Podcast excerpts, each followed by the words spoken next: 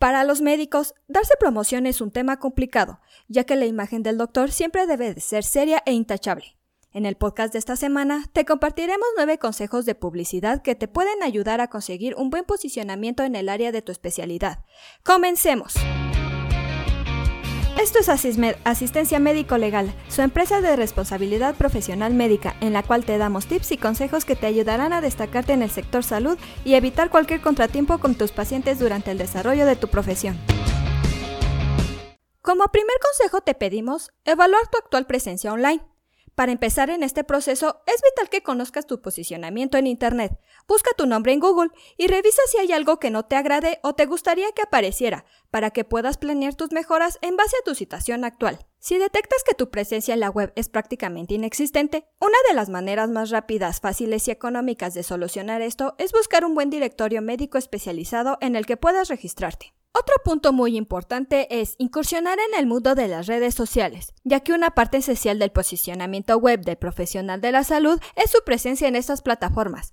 Te recomendamos abrir un perfil como profesional de la salud en Facebook y LinkedIn, independientemente de tu perfil personal, y en donde hables de tus experiencias profesionales, compartas conocimientos e invites a tus seguidores a consultarte dudas o agendar una consulta. Un tercer consejo sería no temer a mostrar tus credenciales. Cuando una persona investiga en Internet porque no tiene conocidos que le den referencia o porque es un tema de salud que desea mantener en privado, toma muy en cuenta los años de experiencia, las certificaciones y las credenciales del médico. No pases por alto el indicar tus certificaciones, áreas y años de experiencia en todos tus perfiles de tus redes sociales y en tu perfil de tus directorios médicos a los que pertenezcas, ya que con esto generarás confianza en tus posibles pacientes. Siempre recuerda dar un correcto seguimiento a tus pacientes, ya que una de las mejores formas de hacer publicidad es de boca en boca. Y no hay mejor publicidad que la de un paciente satisfecho. Y un componente vital es el seguimiento posterior a la consulta. Puedes contactarlo vía telefónica o por correo electrónico para saber si mejoró su estado de salud o si tiene alguna duda sobre la toma del medicamento. También puedes enviarle una encuesta a tus pacientes preguntándole por su grado de satisfacción y sugerencias. Un paciente que esté contento con la atención recibida nunca dudará en dar referencias tuyas a sus amigos o familiares cuando lleguen a requerir los servicios de un médico. Cuida los detalles de tu imagen personal es nuestro consejo número 5. Para todas las personas que deseen vender sus servicios es muy importante su aspecto y cuidado de su higiene, para dar confianza y reflejar un bienestar social, psicológico y de salud. Imagínate el nivel de atención que pondrán tus pacientes actuales y potenciales a estos aspectos de la imagen de su médico, su consultorio o sus colaboradores. Quizá un buen aspecto no sea garantía de conocimiento y confiabilidad, pero un mal aspecto definitivamente es garantía de falta de profesionalismo y sensibilidad social. Te recomendamos cuidar tu higiene personal ya que es importante lucir limpio y saludable para fomentar la confianza en tus pacientes, así como la higiene y el orden de tu consultorio. En este punto también te recomendamos llevar una correcta organización y control de los documentos como expedientes médicos y una agenda organizada de las citas de tus pacientes. Otro consejo es, cuida tu imagen en los medios. Si bien tu imagen personal es importante y puede llegar a decenas de personas en un día, tu imagen en los medios llega a cientos o a miles, y lo aconsejable es que seas congruente con tu seriedad y profesionalismo. Ten esto en mente cuando estés diseñando tu sitio web y cuando selecciones un directorio de servicios de salud especializado. Una buena imagen transmite tranquilidad y es clara señal de organización. Procura promocionarte únicamente en redes sociales y sitios que luzcan serios y confiables usando un lenguaje formal.